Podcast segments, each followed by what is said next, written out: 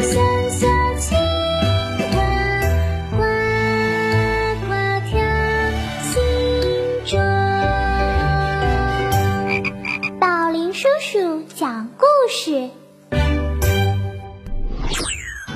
各位大朋友，各位小朋友们，大家好，欢迎来到宝林叔叔讲故事。我是宝林叔叔。大家好，我是宝林叔叔的故事小助手小青蛙呱呱。小朋友们，今天呢，宝林叔叔将给大家带来有趣的成语故事。太好了，太好了！之前我们节目就讲了很多很多成语故事。深受小朋友和大朋友们的欢迎，请问宝林叔叔，我们什么时候开始讲啊？小青蛙呱呱，马上就开始，请小朋友们揉揉耳朵，故事马上就要开始了。吃葡萄不吐葡萄皮，不吃葡萄倒吐葡萄皮。好故事快到我的筐里来！哎呀，故事装的太满了，故事一箩筐，越听越聪明。抱薪救火，小朋友，接下来宝林叔叔给你讲的这个故事叫“抱薪救火”。什么叫抱薪救火呢？就是说呀，前面发生了火灾，而救火的人呢，不但没有拎着水去救火，反而抱着柴火。你想想，这个火还能救灭吗？好了，你先思考一下。接下来我们马上开始这个故事。话说在战国时期，秦国向魏国发起了大规模的进攻，魏国连连战败，被秦国占领了大片土地。公元前二百七十三年，秦国再次攻打魏国，魏国的情况变得十分糟糕。魏国的国君急忙召集大臣，商量如何击退秦兵的办法。但是由于魏国的国力非常的衰弱，秦国的兵力比魏国强大好几倍，谁也想不出来抵抗秦军的好办法。于是啊，大臣们只好联合起来，劝魏王割让土地，向秦王求和。有一位大臣叫做苏代。听了大臣们的建议呀，坚决反对。他对魏王说：“大王，千万不能用这个办法。就算我们割让大片的土地给秦国，也根本无法满足秦王的野心。秦王最终的目的是要吞并整个魏国。只要魏国还有土地，那么秦王就不会停止战争。”我们这样一味的割地求和，就等于抱着柴去救火，柴没烧完，火是不会灭的。小朋友，虽然苏代的话很有道理，但是胆小的魏王还是害怕强大的秦国，于是同意了那些大臣的意见，将大片土地割让给了秦国。后来的局势果然和苏代说的一样，贪婪的秦国根本不满足，又向魏国大举进攻，掠夺了魏国更多的土地。弱小的魏国最终被秦国吞并了。魏王没有采纳苏代的建议，通过割地求和来换取暂时的安宁，结果导致国家灭亡。抱着柴草去救火，比喻的就是啊，用错误的方法来消除灾祸，结果反而使灾祸扩大。小朋友们，我们日常生活当中会遇到很多问题，我们要想快速的解决问题，就要选对正确的方法。所以宝林叔叔一直觉得，在处理事情的时候，选择。正确的方法才是解决问题的不二法门。害群之马，小朋友，我们知道马是群体生活的动物，它们总是一群一群的生活。但是害群之马是什么意思呢？难道是说里面有一匹马害了整个群体吗？所以呀，要想解决这个问题，我们就要听下面的故事。话说，在很久很久以前，皇帝到巨慈山去拜见大伟。大伟呀，是一个神的名字。当时是方明赶车，昌玉啊做陪衬，张若、席鹏在马前引导，坤昏、华吉在车后跟随，来到襄城的旷野。七位圣人都迷失了方向，而且呀，没有什么地方可以问路。正巧遇上了一位牧马的少年，也就是放马的小伙子。他们就问牧马少年：“小伙子，你知道巨慈山吗？”少年爽快的回答：“知道。”那么你知道大伟居住在什么地方吗？知道啊，啊，这位少年真是特别呀！不只知道巨慈山，而且知道大伟居住的地方。那么，请问，怎样才能治理天下呢？少年微笑的说：“治理天下，也就跟养马一样吧。”哦，这话怎么说？我小的时候。独自在宇宙范围之内玩耍，碰巧生了头晕眼花的毛病。有位长老教导我说：“你还是乘坐太阳车去襄城的旷野里玩吧。”如今我的病已经好转，我又将到宇宙之外去游玩。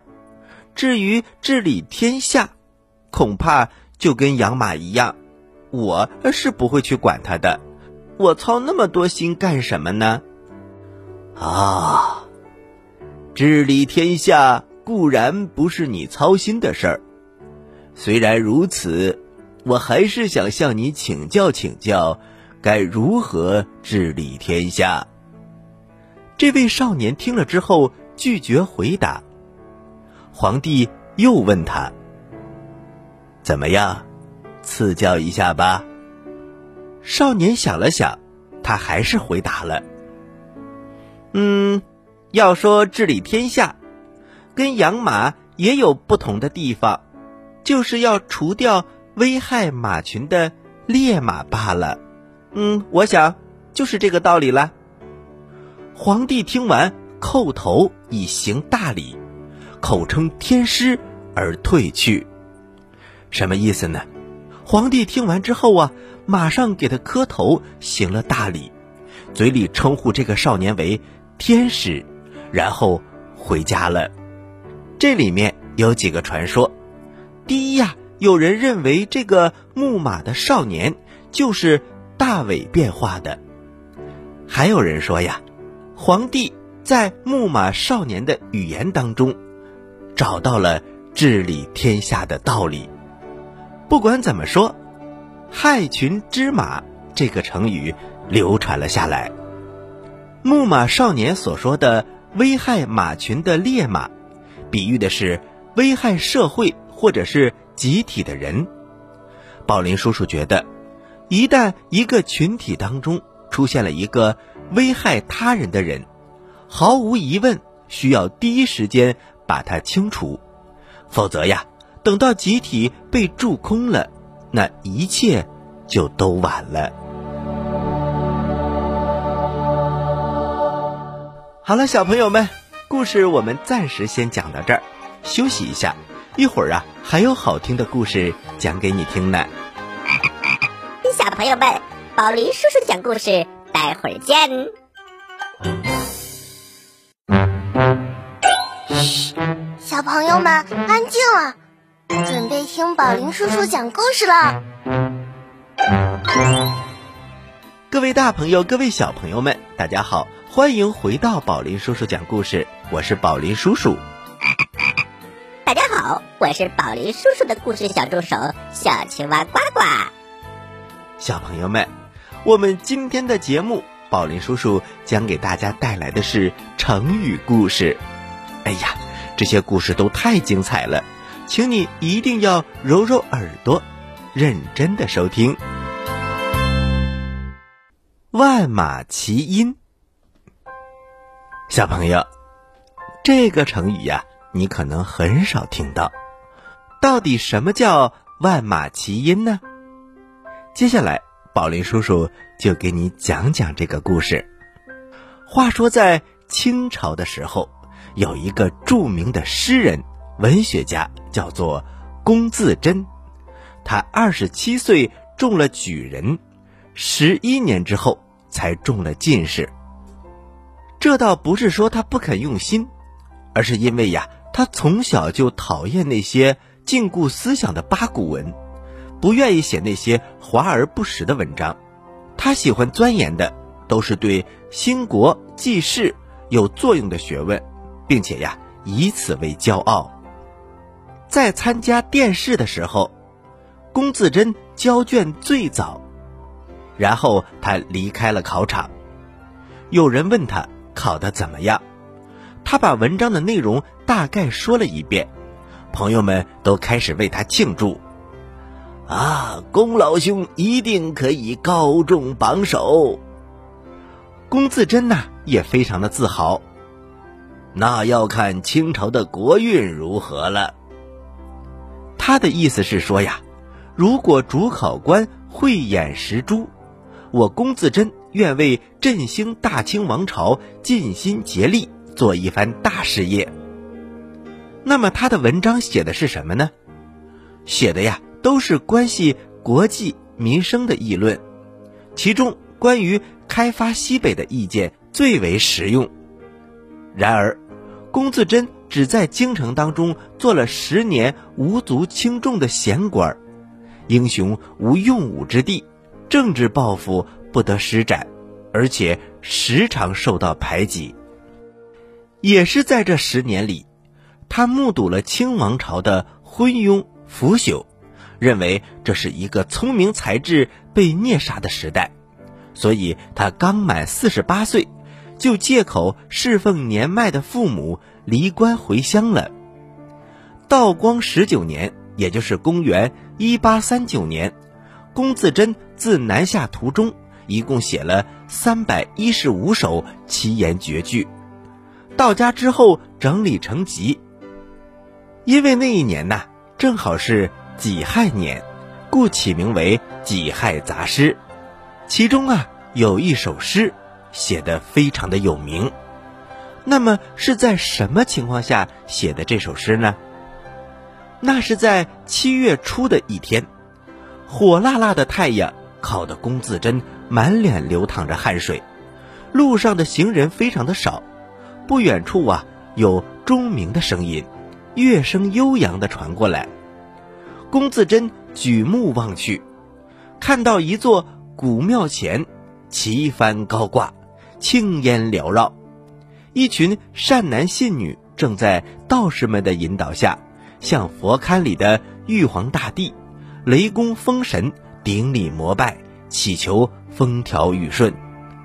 龚自珍联想到自己曾多次上书朝廷，要求变革、富国民强，这种主张不仅得不到实现，反而屡次遭遇打击和迫害。又想到这条路上所看到的田地非常的荒凉，民生非常的凋零。觉得这个时代呀毫无生气，必须要有各种各样优秀的人才来实行大的变革，才能够打破这个死气沉沉的局面。与此同时，龚自珍满腔的悲愤，顿时啊化作一种对改革的热切要求，于是就吟出一首诗来，叫做《九州生气恃风雷》。万马齐喑究可哀，我劝天公重抖擞，不拘一格降人才。龚自珍在诗中提出了革新的要求，表达了人民的希望。原意是指啊，要依靠像暴风、雷霆那样的巨大变化来恢复生机。可是人们什么都不敢讲，什么都不敢说，就显得。分外可悲，万马齐喑，本意就是所有的马都沉寂无声。那又如何能够产生大的变化呢？所以宝林叔叔觉得，无论何时何地，都要勇敢地表达自己的想法，这是一个很好的习惯，它会让你变得自信，而且乐于动脑，在未来的学习当中也能够占据更大的主动权。草船借箭，小朋友，你觉得在古代呀？没有现代化的工厂的情况下，十天之内能造出十万支箭吗？你能想到用什么办法来完成这个任务吗？如果让你造十万支箭，你该怎么做呢？今天我们就讲一个智慧的小故事。故事里的主人公竟然一夜之间就把十万多支箭弄到了手。那么他到底是怎么做到的呢？我们马上开始故事。话说在三国时期，曹操率领大军想要征服东吴，孙权和刘备联合抵抗曹操。孙权的手下有位大将叫做周瑜，他智勇双全，可是啊，心胸却很狭窄，很嫉妒。诸葛亮的才华，总是想方设法想要害了诸葛亮，因为在水中交战呢，需要的是弓箭。周瑜让诸葛亮在十天之内负责赶造十万支箭，哪知道诸葛亮说他只要三天，还立下了军令状，如果完不成任务，甘愿受罚。周瑜一听啊，他可乐坏了。哈哈哈！哈诸葛亮简直是找死啊！十天根本都不可能造出十万支箭，更不要说三天了。而且他还要立下军令状，这不是给我一个好借口吗？哼哼哼！我一定利用好这个机会除掉他。于是周瑜啊，一面命令军将们。不要把造箭的材料准备齐全。另一方面，叫大臣鲁肃去探听诸葛亮的虚实。鲁肃见了诸葛亮，诸葛亮说：“哎，十天造十万支箭，这怎么可能呢？不过这件事儿还要请子敬帮我的忙啊。”子敬就是鲁肃的字。鲁肃的名字是鲁肃，字子敬。哎呀，孔明啊！鲁肃称呼诸葛亮为孔明，是因为诸葛亮叫诸葛孔明。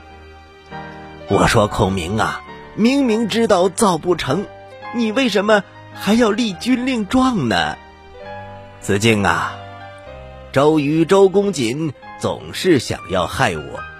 干脆这一次啊，我就给他一个机会，但是我还有翻身的办法，只要你肯帮忙，而且我求你的这件事儿千万不能让周瑜知道，好吧，孔明，你说吧，什么事儿？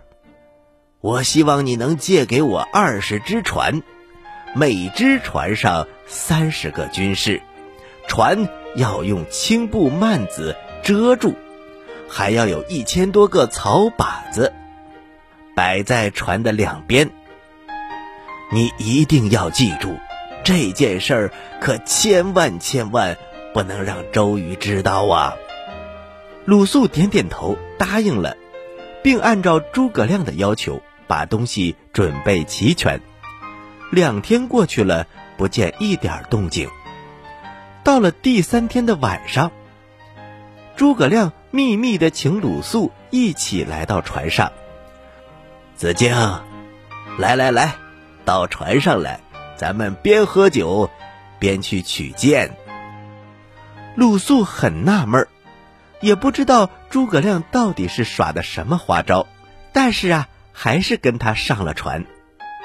诸葛亮吩咐，把船用绳索连在一起，向对岸开去。对岸呢？就是曹操的水寨。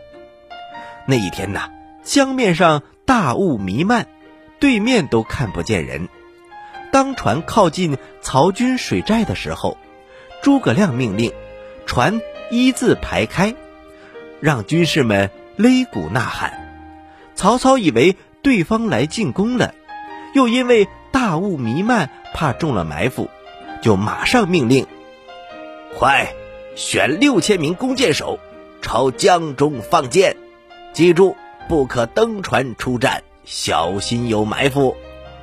六千名弓箭手，他们开始像雨点一样射箭，嗖嗖嗖嗖嗖嗖嗖。这些箭呢，都射在了诸葛亮船上的草靶子上。过了一会儿，诸葛亮又命令船掉过头，让弓箭呢射在另外一面的草靶子上。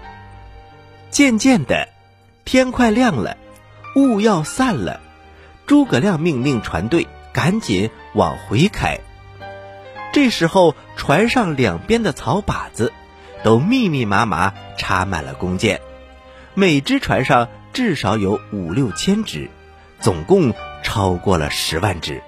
鲁肃把借箭的经过告诉给了周瑜，周瑜感叹地说：“诸葛亮真是神机妙算，我不如他呀。”小朋友。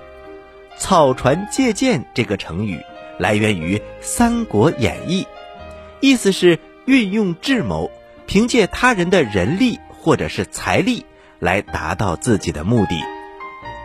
宝林叔叔觉得，每当遇到问题需要解决的时候，熟练的应用自己的聪明才智，是可以事半功倍的哟。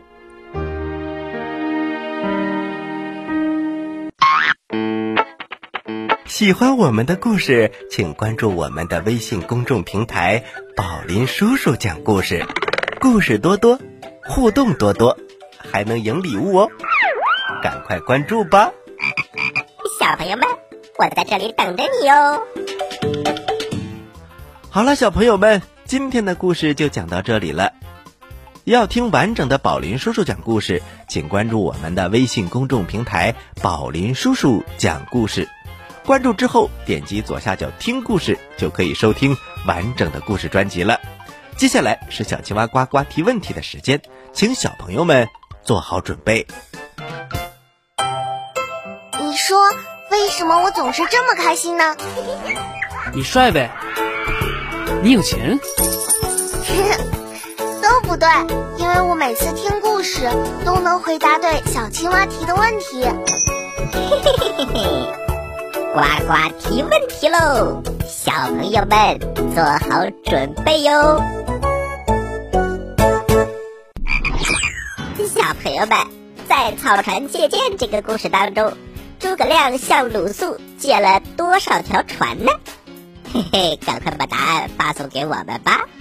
好啦，知道答案的小朋友，请把你的答案发送到我们的微信公众平台。宝林叔叔讲故事的留言区，发送格式为日期加答案。比如你发送的是六月一号的答案，就请回复零六零一加答案，赶快来回答吧。这里是宝林叔叔讲故事，咱们下期节目再见。小朋友们，下期节目再见。请大家继续关注本台接下来的栏目。